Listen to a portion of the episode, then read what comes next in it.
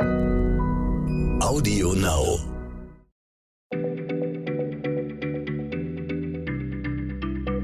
Schneller Schlau, der tägliche Podcast von PM.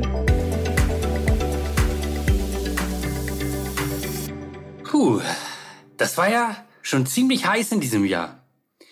Und weil der Sommer im Wesentlichen noch vor uns liegt, habe ich mir gedacht, wir müssen hier unbedingt mal drüber reden, was die Hitze so mit unserem Körper anstellt. Mit wem geht das denn am besten? Hm.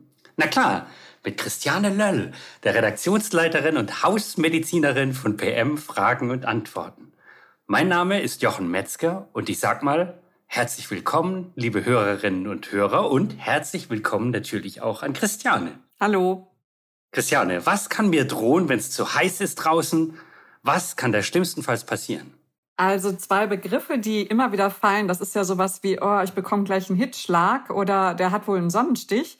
Und im Prinzip geht's da um die gleiche Sache und auch um was Ernstes. Und Ärzte verwenden auch den gleichen Code aus Buchstaben und Zahlen, wenn sie eine Diagnose für die Krankenkasse aufschreiben. Also wer das jetzt genau wissen will, das ist Code T67.0. Und dann ist die äh, Körpertemperatur zu hoch und die kann auch mal bei 40 Grad Celsius liegen. Und dazu kommen Symptome wie schnelle Atmung und hoher Puls, niedriger Blutdruck, Kopfweh, Schwindel und auch mal Erbrechen. Und im Extremfall kann ein Mensch dann auch mal bewusstlos werden. Und das alles liegt daran oder kann auftreten, wenn der Mensch entweder zu lange in der Hitze war oder sich bei Wärme zu stark belastet hat. Und eigentlich hat der Körper so einen ganz guten Schutzmechanismus. Ne? Wir schwitzen dann mehr, wenn es heiß ist. Und das soll uns dann von außen abkühlen, so ein, durch den Windzug. Und dann wird der Körper ein bisschen kühler. Das ist so die Idee dahinter.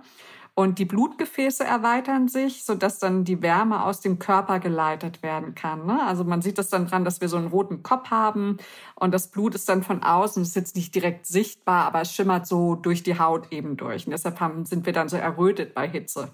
Und, aber der Körper schafft das nicht immer oder hat vielleicht nicht genug Flüssigkeit aufgenommen und dann staut sich die Wärme innen drin. Und das betrifft vor allem ältere Menschen und Schwangere, kleine Kinder und auch chronisch Kranke. Die haben einfach Mühe, bei starker Hitze den Körper zu regulieren oder die Temperatur zu regulieren. Das kann aber auch anderen Menschen so gehen. Okay.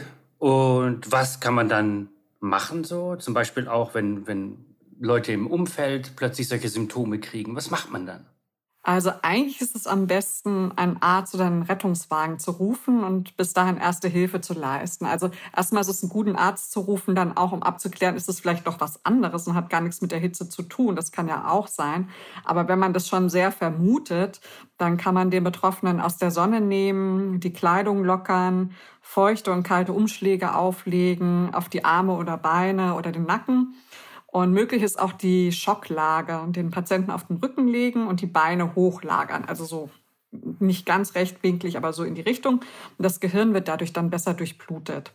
Vielleicht hilft es auch, den Patienten mit lauwarmem Wasser zum Trinken zu bringen, also nicht zu kalt. Es kann aber sein, dass er oder sie das gar nicht mehr möchte oder sich erbrechen muss. Also auf jeden Fall sollte man dabei bleiben, den Menschen nicht alleine lassen, bis dann Hilfe kommt.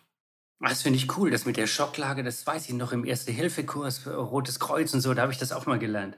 Okay, äh, wie kann man das denn vermeiden, dass es überhaupt zu, zu solchen Reaktionen kommt? Hast du ein paar Tipps für mich?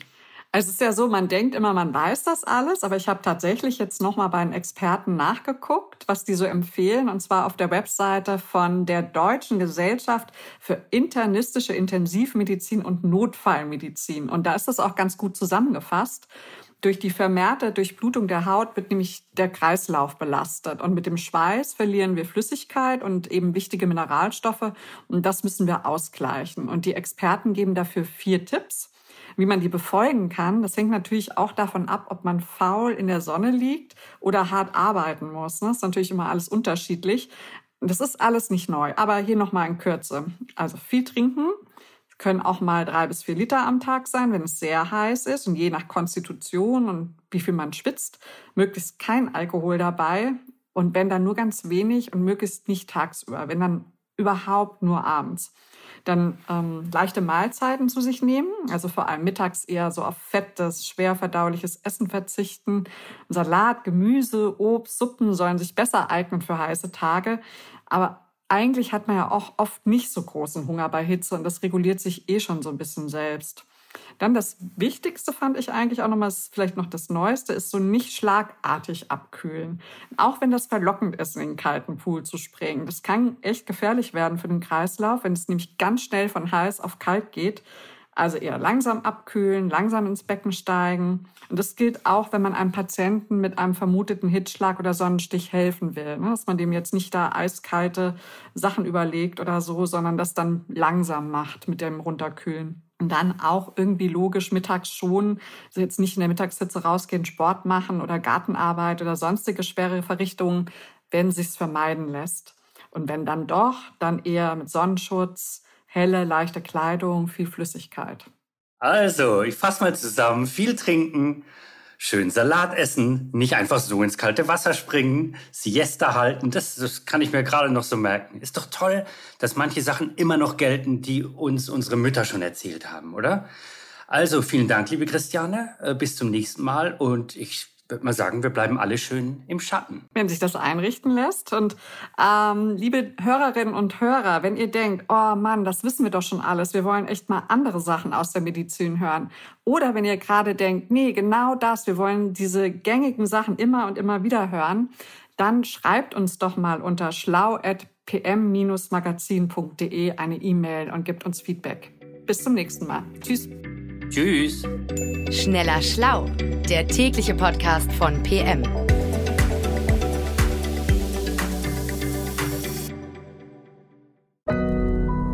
Audio Now.